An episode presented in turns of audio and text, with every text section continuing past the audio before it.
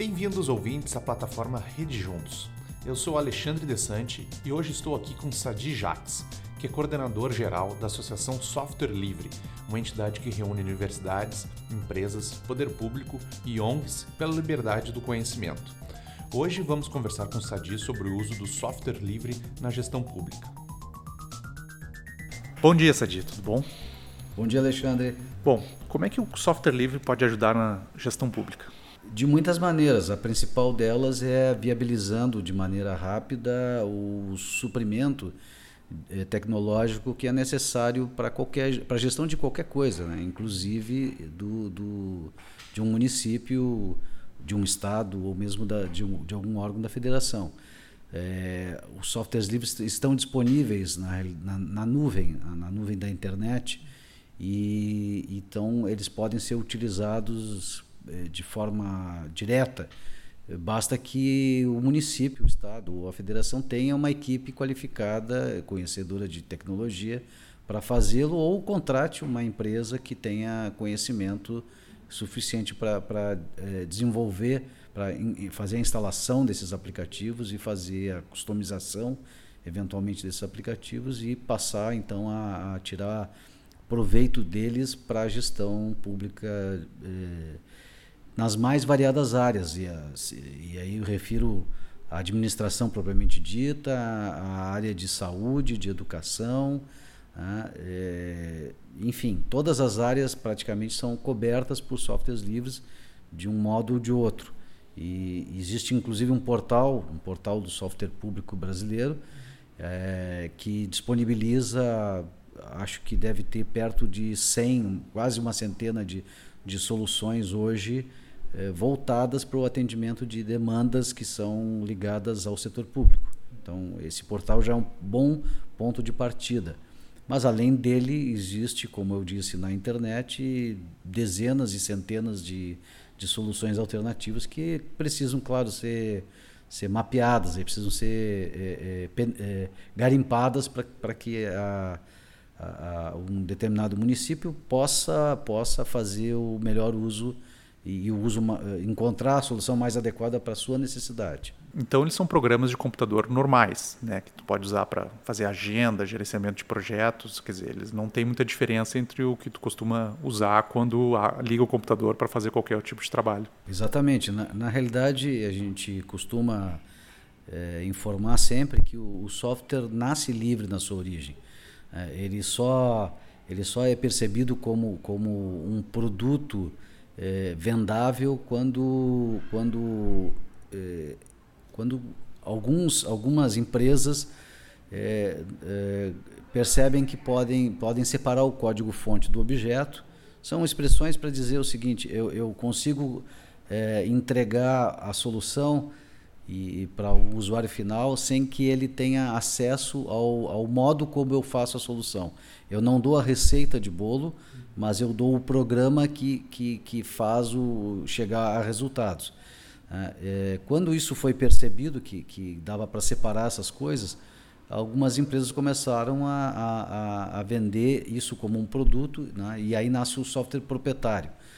Então, o software livre, que originalmente sempre foi, é, ele é uma, é uma solução que não implica em pagamento de licenciamento. Tem autoria né, é, de uma pessoa ou de muitas pessoas, é, mas via de regra essas soluções estão disponibilizadas em repositórios, ou seja, em lugares onde tu consegue é, é, baixar esse código e instalar esse código. Não é uma pessoa é, é, comum que faz isso, precisa um conhecimento específico, técnico para fazer isso, de computação, mas é perfeitamente factível. Né? Qualquer pequena empresa, qualquer profissional com, com suficiente conhecimento de computação é, é, tem condição de implementar. E, e, ele não implica em pagamento de licenciamento. Né? E, então, tu não incorre num ato de pirataria, por exemplo, quando tu utiliza soluções proprietárias sem, sem pagar licença. Né? Quando tu utiliza soluções proprietárias sem pagar licença, tu está é, é, é, pirateando uma determinada solução.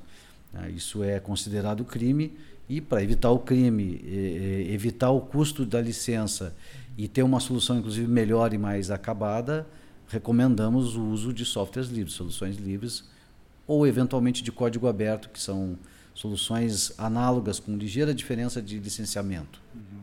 Bom, então a grande vantagem é que um, um gestor público pode uh, desenvolver ou adquirir um, um, software livre e ter menos custos para ter uma aplicação que vai facilitar a vida dele e a vida dos cidadãos. Sim, ele não adquire a solução, a solução existe, está pronta e disponível. Ele, ele contrata serviços de alguém, de uma pessoa, ou pessoas ou, ou empresas que conheçam tecnologia para fazer a, a implementação daquela, daquela solução ou daquelas soluções é, para o uso, para as finalidades da ação pública que ele tem que, que, ele tem que implementar. Então é, é, é bastante vantajoso e é, não é a única vantagem. Os softwares, os softwares livres têm, por característica de, de, de construção, é, a construção dos softwares livres é sempre de forma colaborativa e compartilhada. Isso faz com que é, milhares de pessoas estejam debruçadas sobre ela sobre cada uma dessas soluções. E isso, portanto, agrega muito valor de inteligência a essas soluções. Né? Ou seja, é, é, seguramente uma solução pode ser boa se, se 10 ou 20 pessoas desenvolverem, mas uma solução será melhor se 100, ou, 100 pessoas, 200 ou 1000 estiverem debruçadas sobre a sua, o seu desenvolvimento. Quer dizer, o gestor que está precisando, de repente, de uma tecnologia, num programa de computador para ajudar ali no dia a dia da função, é muito provável que ele encontre hoje em dia uma solução livre, gratuita, que possa né, né facilitar ali o andamento dos, dos, processos. Bem observado, Alexandre. É, eu, eu mencionei algumas, mas na realidade, pelo modo como, como se desenvolve modo colaborativo e de compartilhamento é que essas pessoas que são ligadas a desenvolvimento de software no mundo é, é, operam, trabalham em rede é, e 24 horas, porque quando metade do mundo está dormindo, a outra metade está acordada. Então, esses projetos eles estão em, em permanente desenvolvimento e, e, e, e para todas as áreas de conhecimento. Ou seja, sempre que alguém se depara com alguma demanda, alguma dificuldade, vai em busca de alguma solução aberta, provavelmente vai encontrar alguma coisa e talvez essa alguma coisa não esteja ainda suficientemente desenvolvida. Essa pessoa vai, vai construir um grupo, uma comunidade com outros, vão, a partir daquela solução inicial, vão, vão aperfeiçoar, vão desenvolver mais ainda e pronto, dentro de algum tempo nós temos uma nova solução é, é, tão boa quanto as soluções uh, outras proprietárias conhecidas para atendimento daquela área específica. Então, esse é um processo permanente, né, de, de, de cocriação permanente. É, digamos que o, o gestor está com um problema, sei lá, de tentar informatizar uh, agendamento de consultas dentro do hospital. É, é, um, é, um, software bem específico, mas é provável que já existe uma solução livre para isso. Tem soluções livres que, inclusive, receberam recurso tanto da, da, da Unesco, tem uma solução que, que a Unesco é, é auxiliou o desenvolvimento com recursos, quanto o próprio, o próprio SUS desenvolveu já módulos de agendamento de, de, de consultas uhum. é, para integrar facilitar o atendimento da população. E, portanto, o município pode perfeitamente lançar mão disso. É uma, essa é uma demanda bem importante, bem, bem é, é um assunto que é de, de primeira ordem, a questão uhum. da, da, da, saúde. Mas também educação, existem muitas soluções já bastante desenvolvidas. É, segurança também, hoje existem bastante soluções é, voltadas para isso, para gerenciamento de de câmeras, por exemplo, que de monitoramento, que tu pode fazer controle de acesso uh, e garantir um, um pouco mais uh, a segurança de uma escola, de um espaço público. Né? Uh, isso isso tem, tem várias, várias alternativas para isso. Bom, existe diferença entre software livre e software público?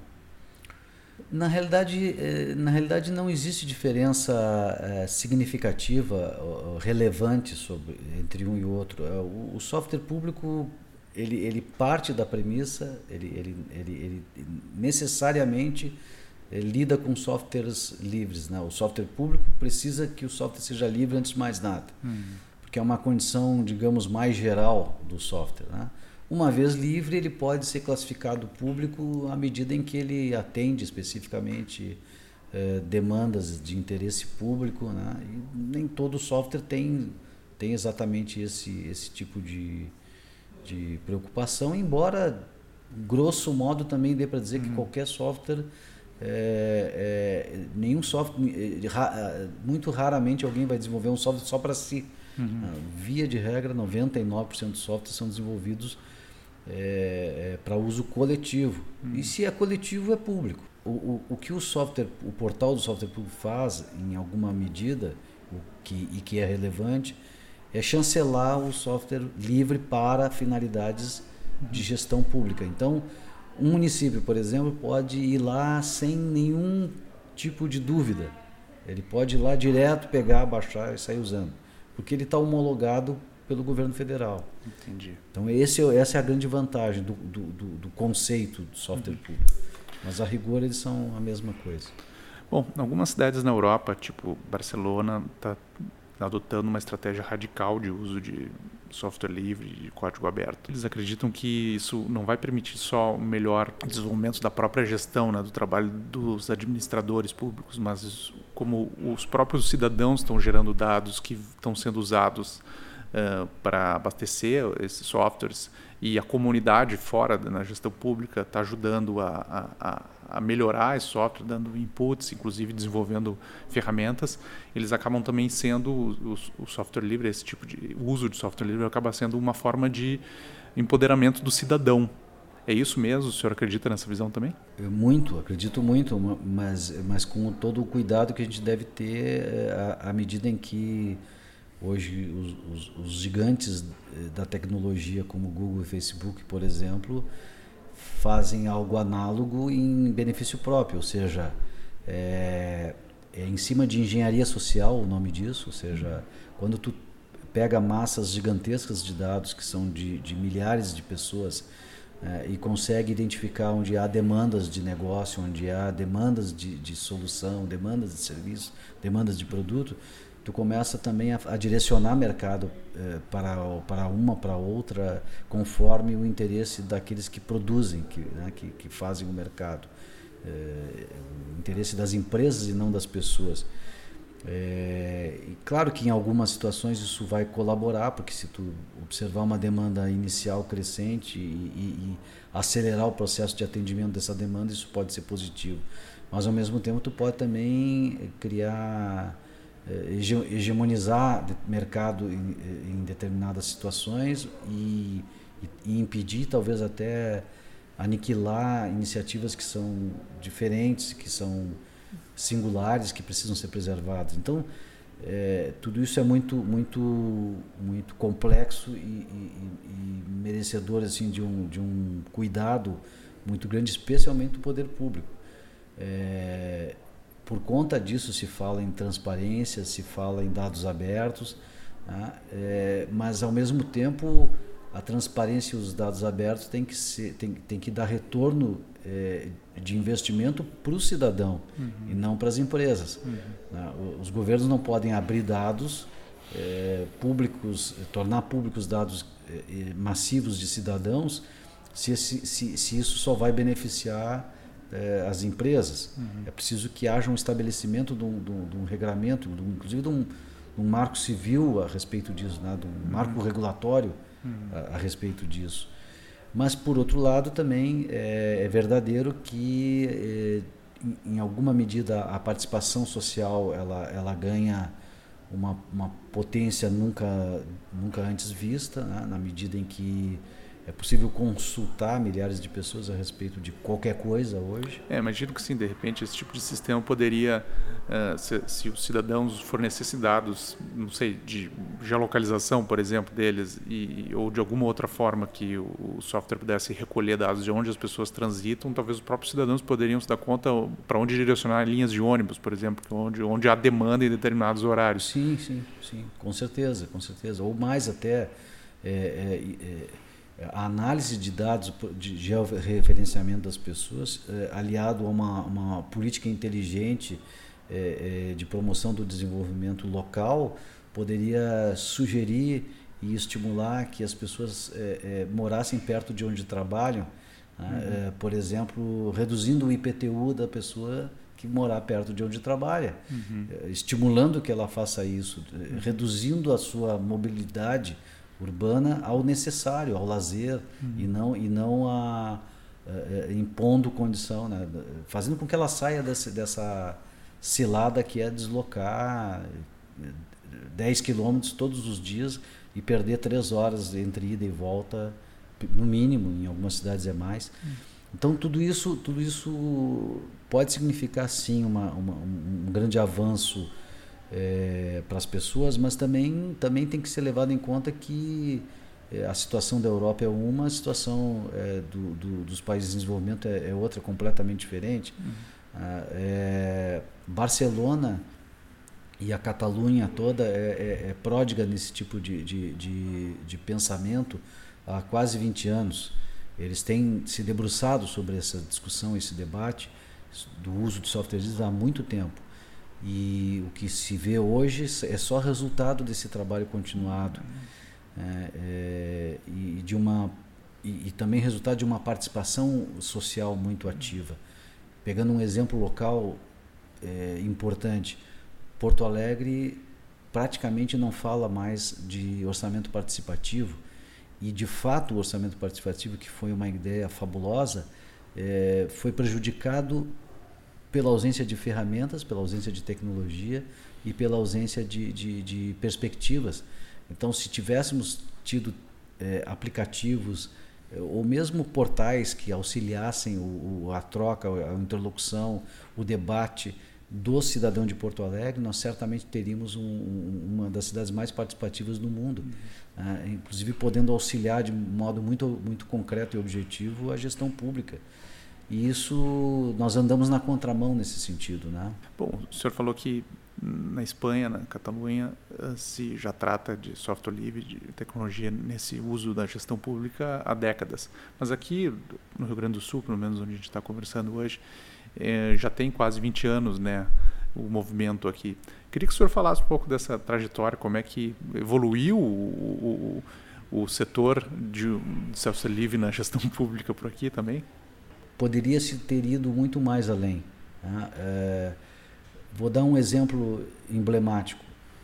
Tanto tanto a capital do estado de Porto Alegre como a capital do estado do Rio Grande do Sul e o próprio estado do Rio Grande do Sul, ambos têm uh, uma lei chamada Lei do Software Livre, que promove o uso, difusão, desenvolvimento de softwares livres de código aberto, é, é, especialmente, especialmente pelo poder público.